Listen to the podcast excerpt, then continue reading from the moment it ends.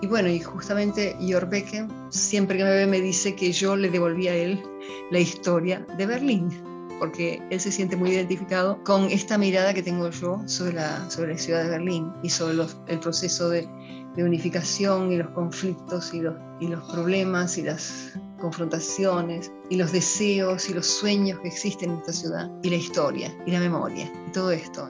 Hola y bienvenidos. Esto es AB Podcast, el podcast de la editorial Aurora Boreal, donde conectamos con nuestros autores favoritos para hablar sobre los libros que más nos gustan. El día de hoy conectamos con la escritora argentina Esther Andradi para terminar nuestra conversación sobre su libro de crónicas Mi Berlín, Crónicas de una ciudad mutante.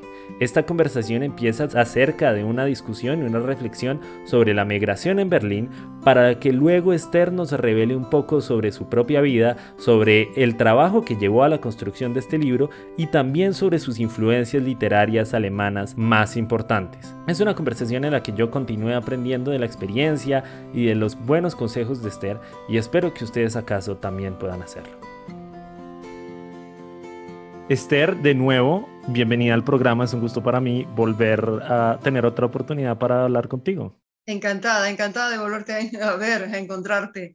Ah, la vez pasada dejamos la conversación con respecto a la migración un poco en la mitad y quisiera terminar de complementarla pues con una entrevista que aparece en las crónicas, una entrevista muy interesante a una abogada turca que vive en Berlín, pues una abogada berlinesa originaria de Turquía, y esto ya no ocurre en el contexto de, la caída del muro y de la unificación de Alemania, sino es una crónica mucho más reciente que viene a pertenecer al contexto de la primavera árabe. No sé si pueda pronunciar el nombre de, ella perfectamente, ¿no? Se llama Seiran Atesh. Sí, se, pronuncia Atesh, Seiran Atesh. Seiran Atesh. Y quería preguntarte un poco cómo, cómo llegaste a esa entrevista y cómo unificas también la figura de ella y sus intenciones políticas en el contexto de la primavera árabe y de la, y de la revolución femenina que se estaba dando, también como con las otras mujeres que, de las que veníamos hablando en otro momento de la conversación. Bueno, Seira Atesh para mí es un ícono en la migración berlinesa y, y un ícono por la capacidad que tuvo ella para preservar su identidad a pesar de tantos problemas que ha tenido. Ella estuvo a, un punto de ser asesinada justamente por, su trabajo eh, protección, en protección de las mujeres este, que tenían violencia. En Berlín en los años 80 empezaron a existir estas casas de protección a mujeres que tenían problemas de violencia eh, de género en el hogar. Y entonces una vez estaba Sheira Natesh, que trabajaba en una de estas casas, estaba justamente trabajando, asesorando a una mujer y vino un, señor turco de una agrupación derechista radical y muy violentos. Y bueno, y este señor eh, apuntó con su pistola a las dos mujeres y, disparó. Y aún a la mujer que estaba asesorando Seiran Atesh la mató, era una muchacha de 25 años, y Seiran Atesh se, se salvó, pero de absoluta casualidad, porque una bala le rozó la yugular. O sea que ella sobrevivió, pero a durísimas penas, ¿no? A durísimas penas. Entonces, su trayectoria como, mujer turca y como mujer inmigrante y como mujer integrada a la sociedad alemana es para mí un ejemplo absoluto de cómo se puede participar de, ambas culturas a la vez. Entonces, por eso siempre he seguido un poco su trayectoria y claro, a, lo largo de los años ella ha escrito muchos libros y uno de sus libros es Caminar a través del fuego, que es justamente su autobiografía y es un libro precioso porque ahí cuenta sobre eh, la relación con su familia, con su familia, porque ella estaba, ella estaba naturalmente, como, como toda niña turca, estaba predestinada a estar casada con algún señor turco que sus padres elegirían. Y ella, ella, ella no, no quiso nada de esto. Ella se enamoró de su profesor de alemán y se fue a vivir a una comunidad de jóvenes alemanes o sea, una cosa rarísima, rarísima, extraordinaria y totalmente transgresora para una persona de, una cultura turca. Entonces, este, bueno, para mí ella, como te digo, es un ícono, de modo que siempre he, seguido su trayectoria y cuando existió la posibilidad de, un encuentro con ella, que fue en los años 2013, creo 2012, cuando estaba la primavera árabe, pude, acceder a ella, porque no, no era fácil, porque ella estuvo casi como tres o cuatro años en la clandestinidad, prácticamente, o sea, no por, no por esconderse nadie, sino que eh, había sido amenazada ella y su hija por un libro que ella escribió y que es el, el, el, Islam, el Islam necesita una revolución sexual. Ese libro le costó a, a Seira eh, haber dejado, tuvo que dejar su estudio de abogacía, su, su, despacho de abogada, tuvo que cerrarlo por varios años y se escondió y, salió de la vida pública porque estaba amenazada de muerte. Y esto no es un chiste cuando se trata de gente radical. Entonces, este, ella justamente estuvo, como te digo, protegida y escondida durante varios años, hasta en el 2013-2012, cuando empieza la primavera árabe, ella vuelve a abrir su bufete de abogada. Y entonces yo dije, bueno, esta es la posibilidad de encontrarme con ella y hablar con ella. Así fue, así fue el encuentro. Entre tanto, Seira Natesh ahora ya es eh, imán, eh, tú sabes que los sacerdotes y sacerdotas de, mm, de, la religión islámica se llaman imanes, imán, y existe en la religión musulmana la posibilidad de que las mujeres también sean imanes, y esto es lo que rescata Natesh, y dijo, yo voy a ser un imán también. Entonces está trabajando como imán, como dirigente religiosa en una, en una mezquita en Berlín, y es muy interesante todo el trabajo que sigue haciendo, ¿no? Es una, es una absoluta transgresora ella. Ella, digamos, más que transgredir por el gusto de transgredir, lo que le interesa es eh, transformar las sociedades donde ella puede transformarla. Entonces esto es fantástico. También con respecto a, pues, a lo que veníamos hablando antes, esta entonces es una mujer cuya familia es migrante, ¿no? Que además crece en un contexto de cambio social en Berlín, que es lo que veníamos hablando, como que ella entonces acaba por integrarse un poco al espíritu precisamente transformador que acabas de mencionar, propio de la sociedad berlinesa y un poco en contra o pues transgresora de la cultura turca. Sobre todo ella, ella se mm, identifica con los jóvenes em, mm. de los años 80, de la generación del 80, y sobre todo esto, estos grupos de jóvenes que ocuparon viviendas, que querían transformar la ciudad, y me estoy refiriendo naturalmente a Berlín Occidental, a la parte donde, de la ciudad donde yo he vivido. Entonces, en Berlín Occidental, como hemos conversado ya, había una, mm, un fermento muy importante de, transformación social en todos los órdenes, en el orden de la cultura, en el orden del arte, en la arquitectura, etc. Y también justamente en la vida, en la convivencia, porque la convivencia es justamente el lugar donde se producen los grandes conflictos sociales, o sea, las convivencias entre hombre-mujer, eh, los grupos, los grupos este, más periféricos de la sociedad, como los trans, como los, los grupos eh, migrantes, en fin, todos estos grupos tenían naturalmente una, especie de relación y fueron justamente los grupos que han logrado una transformación interesante en esta ciudad. Son los grupos que, han, logrado que esta ciudad sea, que, esté, que esta ciudad esté siempre un poco a la vanguardia del pensamiento en, muchas de las cosas. Entonces, Sheila Natesh, siendo muy joven, ella se transformó rápidamente en, una persona que quiso formar parte de esta transformación y que inmediatamente ella aprendió el idioma alemán. Por suerte, tuvo la suerte de aprender el idioma alemán porque eh, en aquellos momentos cuando sus padres llegaron aquí, que eran padres migrantes eh, de Turquía y que venían por un tiempo y querían irse lo más rápido posible a Turquía para volver con un poco de dinero para, para hacer la vida allá. Pero claro, eh, las promesas de que aquí uno podía conseguir dinero más fácil no era tan, no era tan real. Entonces el tiempo se fue convirtiendo en un tiempo mucho más largo y aquí no había escuelas para niños migrantes, ni mucho menos, o sea que Seira Natesh tuvo la suerte, entre comillas, de ser, de ser enviada a una escuela común, con niños alemanes, y ella era la única niña turca que había, o sea que inmediatamente ella se incorporó a la, a la vida mm, eh, alemana porque aprendió alemán rápidamente.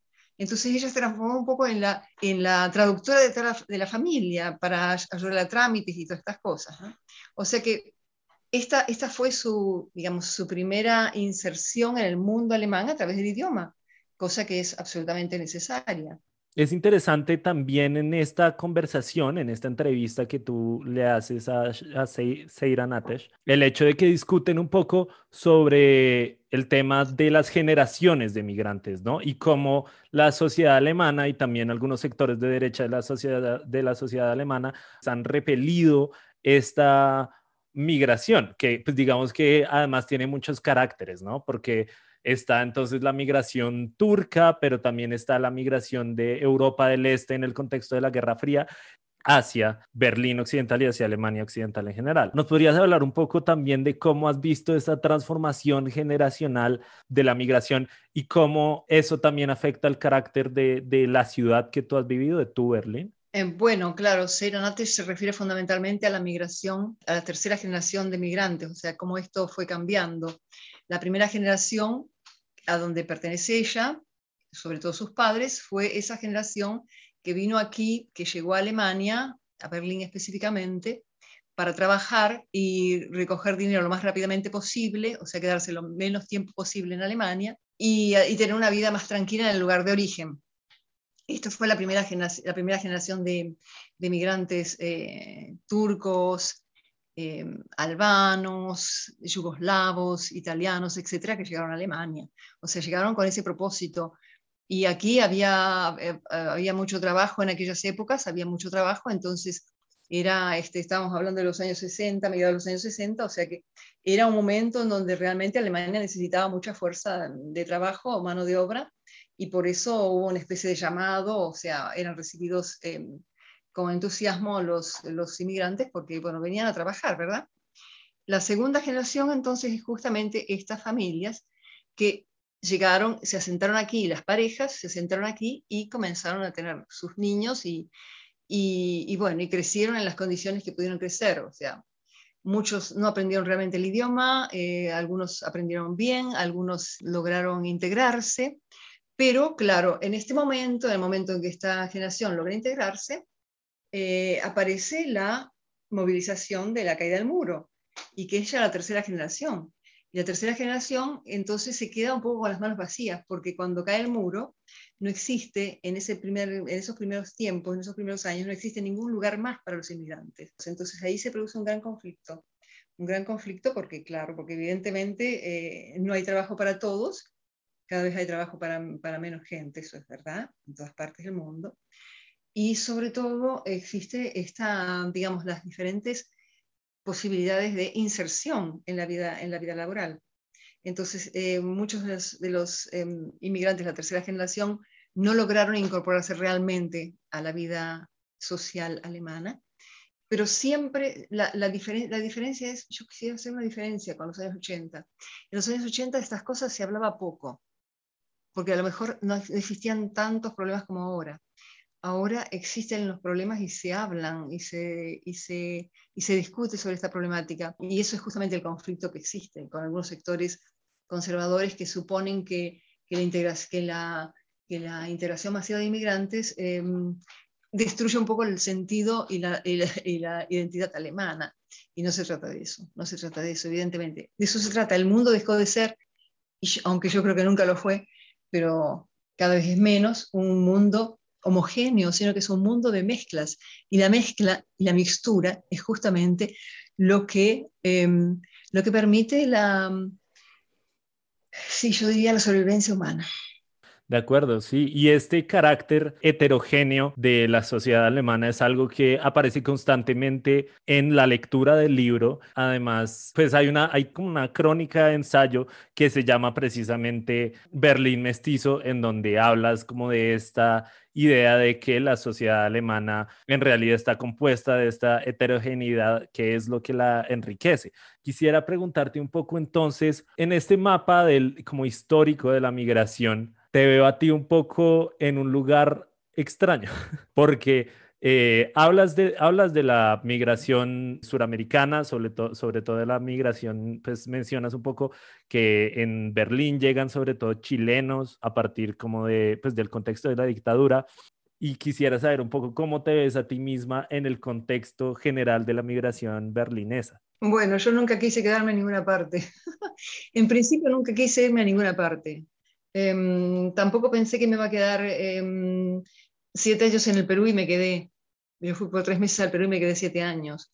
Em, vine por tres años a Berlín y me quedé 14. En el fondo siempre me estoy preguntando hacia mm, qué significa eso. Cuando la gente pregunta, ¿te vas a quedar acá para siempre? El quedarse acá para siempre significa el morir aquí. ¿no? Esto es, ¿a dónde quieres morirte? En el fondo es eso, ¿dónde quieres morirte? No dónde quieres vivir. Y bueno, en realidad este, eh, cuando yo llegué aquí, los, em, los berlineses siempre preguntaban, eh, ¿de dónde eres? Eh, ¿Cuánto tiempo hace que estás aquí? ¿Y cuánto tiempo te vas a quedar? ¿O cuándo, cuándo, te vas? Y yo nunca sabía qué decir cuando, cuando me voy. Uno, uno, puede tener algún, alguna idea de lo que puede, de lo que quiere hacer con su vida, pero la vida hace de nosotros lo que quiere. En ese sentido no es fácil decirte en qué, en qué lugar me ubico en, en toda esta situación. O sea, como digo, nunca quise quedarme, pero ahora estoy, estoy aquí. Y la pandemia obligó a que me quede aquí en casi dos años sin regresar a Argentina, sin estar en Argentina. Entonces uno sueña con, con, los regresos reales, con los regresos reales, los encuentros en los cafés y todo esto. O sea que la pandemia me obligó a mí a estar en una situación como estuvo mi abuelo hace, qué sé yo, hace 100 años en Argentina, que él realmente no podía regresar a ninguna parte, no podía regresar a ninguna parte y no pudo regresar nunca a su lugar porque su lugar dejó de existir. Mi abuelo era, el abuelo que me dio el apellido era de Siria, él se embarcó como, como polizón en un barco, y, y, bueno, llegó a Argentina, me imagino que llegó a Argentina de pura casualidad, yo no creo que él sabía que, había tres Américas, yo creo que él quería ir a América, cualquiera de las Américas, y llegó hasta el corazón del sur, y bueno, y ya una vez que llegó allí ya no pudo volver a ninguna parte. Y bueno, y esto, digamos, la migración que en un momento en los momentos en el siglo pasado, cuando muchos de nuestros abuelos y, y, antepasados migraron a América Latina, era una migración para siempre, uno se quedaba para ahí, no se quedaba ahí, porque el viaje de vuelta era tan largo que era muy complicado imaginarse que, que uno volvía, ¿no? Sí, y como te digo, ahora la pandemia ha hecho que, que yo me sienta en esta situación de saber que por ahora todavía no puedo regresar a Argentina. Entonces estoy en una situación en donde, sí, en donde extraño, extraño como nunca antes. Bueno, no me acuerdo de haber extrañado tanto, porque claro, eh, siempre era posible, si no regresar, por lo menos encontrarse con los amigos, encontrarse con las personas, todo esto. Y ahora esto es bastante difícil en estos prácticamente este último año y medio, ¿no? Esto es muy difícil. Ok, quisiera que pasemos al tema de la composición del libro. ¿no? Que es, ah, por, lo que me has dicho también un poco por fuera de micrófonos, es muy interesante, es una cosa que no te esperabas, pero antes de eso quisiera entrar a retomar la entrevista que con Seira Natesh y preguntarte cuál es el, cuál crees tú como periodista que sea el secreto de una buena entrevista, qué consejo me puedes dar a mí que me estoy empezando a meter en este mundo. ah, bueno, a mí me fascinan las entrevistas, me fascinan los perfiles. Existe, existe todo un, culto a, trabajar justamente sobre la personalidad de la, del, entrevistado. Bueno, yo en general cuando, cuando voy a entrevistar a alguien leo todo lo posible de esta persona. Si he escrito libros, leo todos los libros posibles que están a mi alcance, por supuesto. Eh, si es un cineasta, veo las películas que, que están a mi alcance. Suelo, también leer muchos comentarios de la gente que lo quiere o que no lo quiere, este, las críticas que se le hacen. En fin, suelo informarme de todo punto de vista de esta, de esta persona y luego, y luego ir a encontrarme con la persona y bueno, y, y, dejar de alguna manera que, que, la, que la conversación fluya, ¿no? Fluya como, como sea posible fluir. Yo no, no sé si eso es un consejo, pero sí, el único, yo más que consejo diría que es, una, que es un placer para mí eh, informarme todo lo posible de una persona para luego ir a encontrarme con ella y, que me cuente todo aquello que yo no sé, que no pude, que no, aquello que no pude encontrar en sus libros o aquello que no pude encontrar en lo que, en lo que ella escribió o en lo que de ella se dice, en fin, todas esas cosas, ¿no? Eso siempre es una hermosa sorpresa. Gracias por tu consejo. Quisiera entonces que, como, como dije antes, que pasemos un poco a la conversación sobre la composición del libro. ¿Cómo llega a ser este libro? Porque está compuesto por crónicas escritas a lo largo de los años y que van paralelo a tu obra literaria ficcional. ¿Cómo fue generándose la, experiencia de escritura que dio a luz este libro? Este libro nunca nació como libro. O sea, cuando yo escribía mis crónicas, las escribía para el momento y con la ilusión de que en algún lugar pudiesen ser publicadas y con la ilusión de ir haciendo un registro para mí de lo que yo vivía, porque estaba viviendo una situación muy especial y, sorprendiéndome de todo lo que yo veía diariamente. De esto yo vivía un poquito. estábamos, en una época, muy difícil y para mí el, periodismo era la forma de vinculación con el país que yo había dejado, con la lengua, con el idioma que yo había dejado, con la lengua que yo había dejado, y el contar este mundo que yo estaba viviendo para, para aquellas personas que, bueno, yo me imaginaba que estaban detrás del otro, del otro lado, que leían los periódicos. Entonces, este libro se fue escribiendo a lo largo de 30 años y no es, y como digo, nunca fue, nunca fue pensado como libro, sino que el libro surgió después, en los años 2014, 2013, 2014, cuando me encontré con la editorial y les sorprendió que yo tuviese crónicas escritas a lo largo de 30 años. Y entonces a ellos les interesó una selección de estas crónicas porque de ellos salía una especie de historia reciente de la ciudad, o sea, historia de los últimos 30 años de la ciudad a través de crónicas eh, de vida y casi testimonios de vida de una persona del ámbito latinoamericano que había vivido ahí, porque hay muchos testimonios de Berlín, pero pocos escritos de, de América Latina, y muchos de ellos han sido escritos después de la caída del muro. O sea, viene gente aquí, escribe sobre la caída del muro, escribe un par de crónicas, muy bien, y se va. O, viene este, invitado por X razones y, escribe algo y se va. Pero la, diferencia con, con, mis crónicas es que justamente son escritas en, el momento, en momentos en la historia, en la historia vivida y publicadas en ese momento. Entonces, esta es la, es la, la diferencia. Ahora, como yo también te comentaba, al mismo tiempo que yo iba publicando estas crónicas, yo iba escribiendo otros textos que no, en donde, no podían, donde podía, no podían publicarse en periódicos lo que yo iba escribiendo, porque eran textos de ficción y que naturalmente no tuvieron la suerte que tuvieron las crónicas de ser publicadas inmediatamente.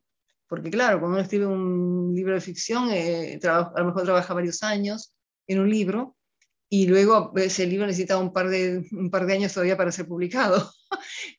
En cambio, las crónicas se publicaron así. Y, por ejemplo, con respecto a Berlín, yo tengo em, eh, dos libros. Uno de ellos todavía es inédito. Luego tengo una novela que es justamente lo que yo no podía publicar en las crónicas. Y, ahí está lo ficcional de la ciudad, lo ficcional, la ciudad real maravillosa, como digo yo, para decirlo en, formas de literatura mm, hispanoamericana.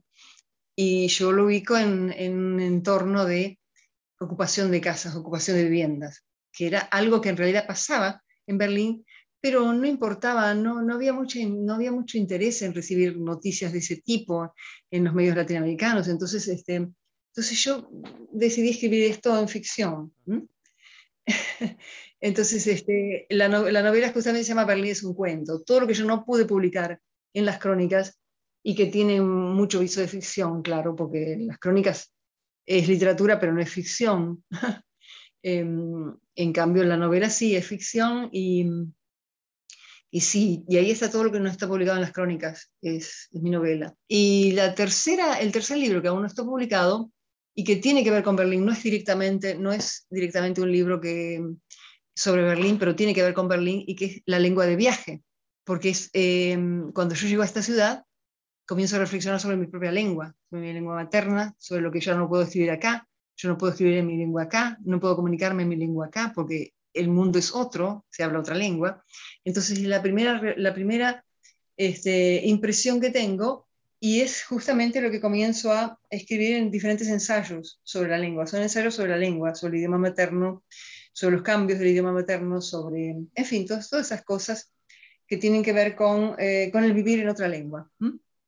Y bueno, y ese es un libro que aún no está publicado porque, bueno, porque es, es, así, los libros tienen sus tiempos y, y este todavía no encontró su, no encontró su tiempo.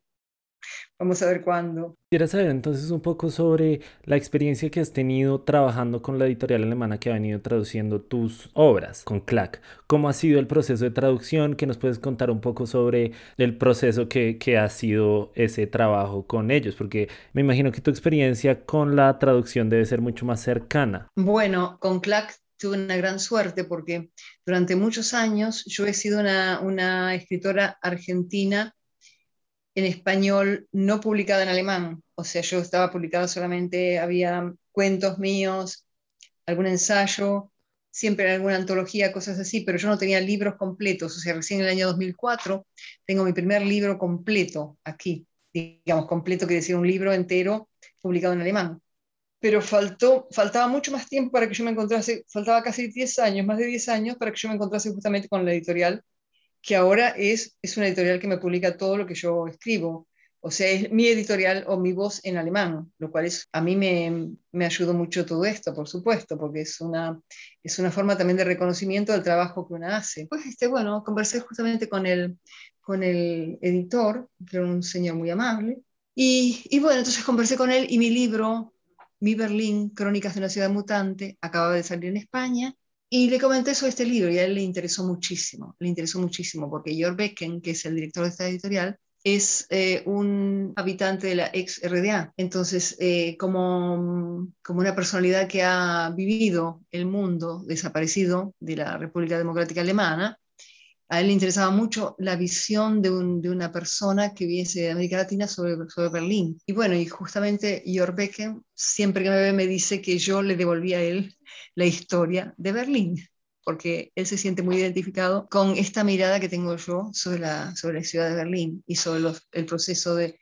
unificación y los conflictos y los, y los problemas y las confrontaciones y los deseos y los sueños que existen en esta ciudad y la historia y la memoria y todo esto. El título en español es Crónicas de una ciudad mutante y en español y en alemán es Streifzüge, es recorridos, es este es un poco Streisuge, es como decir noches de ronda, esta cosa, ¿no? Cuando, cuando uno va paseando sin ningún objetivo concreto, ¿no? Esto, esto es, esto es Streisuge.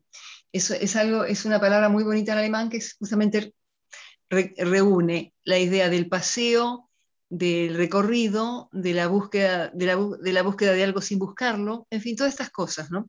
Porque si le poníamos crónica, en alemán la palabra crónica es mucho más seria, es mucho más eh, casi académica. En español tenemos toda una, una, tradición de crónicas desde principios del siglo pasado, desde principios del siglo XX, y además existe la nueva crónica latinoamericana y existe todo una, un, contexto para decir crónica. Pero en alemán existe la crónica, la crónica está vinculada a lo histórico y a lo académico.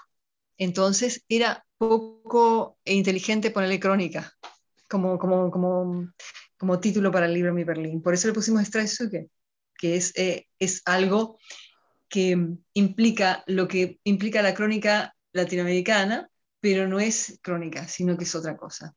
Ok, veo también entonces en lo que me mencionas como que el mismo, el mismo, el mismo libro Mi Berlín es un tipo de traducción en sí mismo, incluso si está en el español. Lo que yo veo es que el ejercicio de mi Berlín es como traducir una ciudad, un contexto alemán, europeo, a las formas, los métodos, la misma tradición eh, literaria de la crónica latinoamericana, que es un poco de donde tú vienes. es más o menos entonces mi lectura en cuanto a cómo el ejercicio de Mi Berlín es también traducción. Quisiera preguntarte si hay algún referente alemán para el trabajo que, que existe en Mi Berlín o en el resto de tu obra literaria porque lo que veo sobre todo, pues, influencia latinoamericana, de una tradición latinoamericana que está tratando de contar un mundo teutón. Exactamente, exactamente, pero e, es, ese, fue, ese fue de alguna manera mi propósito, ese era mi propósito, o sea,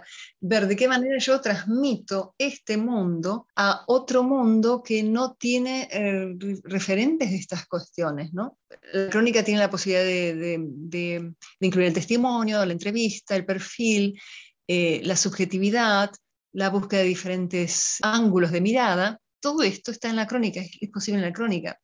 Entonces, evidentemente, me permitía a mí traducir, traducir, me gustó mucho que, que utilizara la palabra traducir, traducir, porque claro, la traducción es eso justamente, la traducción es contar un mundo a otro con, con, con las palabras que sean posibles, porque claro, este, cuando yo traduzco un texto, estoy también, en, alemán incluso existe, esa posibilidad, existe, claramente, en alemán se dice Übersetzen, o sea, traslado un texto de un lugar a otro, así como una mercancía.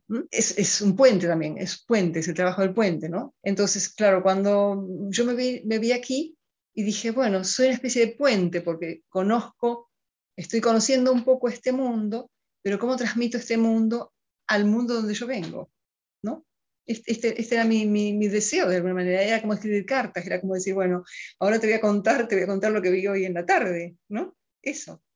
Era como escribir una carta, una carta a, alguien que yo conocía, pero en este caso no era alguien que yo conocía, sino escribir eh, ejercicios de, de, escritura y de testimonia, y testimoniales a través de un periódico o de una revista, algún medio más, más masivo que la carta personal, pero, pero también había esto de carta personal, porque estaba esto de mi visión subjetiva sobre las cosas. En ese sentido, en ese sentido era justamente transmitir este mundo desde, mi propia visión, por eso es mi Berlín, no es, no es, el, no es Berlín, es mi Berlín. Es la visión muy personal y muy, y muy acotada probablemente también, porque claro, es, es justamente la, la búsqueda de, de lo particular y no de lo general, no de lo global. Ahora, también existe, también existe una tradición alemana, también existe una tradición alemana de caminatas, de paseos, de, registrar una ciudad a través de, la mirada subjetiva. Eso lo hizo Walter Benjamin. Walter Benjamin cuando cuenta mi Berlín de 1900. Lo hizo también Stefan Hessel cuando cuenta em, el, padre, el padre del señor que escribió el libro Indignense, vivió en Berlín y él escribió un libro que son como paseos sobre Berlín, eh, eh, principio, estoy hablando de principios del siglo XX. Entonces, existe naturalmente una tradición alemana muy importante, muy especial, de realizar caminatas, es justamente Streifzüge, estas caminatas, estos paseos por una ciudad o por un lugar o por un bosque, y reflexionar en torno a ello. Y esto también lo hizo Robert Barser de una manera espectacularmente maravillosa. Creo que justamente su libro se llama Paseos, Paseos. Hay, hay, libros, hay libros enteros que se llaman Paseos. Y de que Sebald, Sebald es otro gran autor alemán que murió lamentablemente en el 2001, y él también, también rescataba muchísimo los paseos como formas de, de registrar lo que en general uno no registra cuando está entre libros o cuando está... Entonces, eh, son justamente, son justamente modelos. Ahora, ahora encuentro el modelo que me preguntabas antes. Estos cuatro, estos cuatro autores, Robert Balzer, Wege Sebald, Walter Benjamin, son autores, y, y Hessel, son los autores que han trabajado el tema de la caminata, de los paseos, como formas de meditación también y registro de lo cotidiano, reflexión filosófica, todo eso. No, Sebald hizo una cosa muy diferente a la que yo hago, por supuesto, y Hessel también. Podría decir que intento acercarme un poquito a Benjamin en, algunas cosas. Berlín del 900 se llama.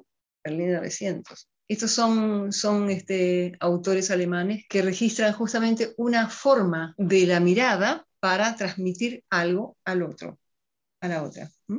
Bueno, entonces creo que vamos a dejar aquí por ahora para no extendernos. Sí, porque me parece que ya hemos conversado la verdad. Muy linda la conversación, muy linda, muy linda, Santiago, muy lindo. Muy lindo. No sé cómo lo harás, no sé cómo lo harás esto, porque yo tengo un poco mm, la, la idea de que eh, la gente está muy preocupada por, por el tiempo. Todo el mundo quiere las cosas rapidísimo, rapidísimo, rapidísimo, rapidísimo. Entonces, eh, enciendes el celular y tienes un mensaje de, de cinco líneas de WhatsApp y dices, uy, qué largo, ¿no? La gente está, estamos, estamos, porque yo también me incluyo, estamos como muy mal acostumbrados, hemos perdido, hemos perdido la relación con la, con la idea de que un largo cuento es un cuento también muy bello. Estoy que estar preparada para un largo cuento, pero hoy estamos muy... Esther, ¿algún comentario final? Estoy muy agradecida a tu escucha, a tu capacidad como para entender y para reflexionar sobre lo escrito y lo, lo publicado.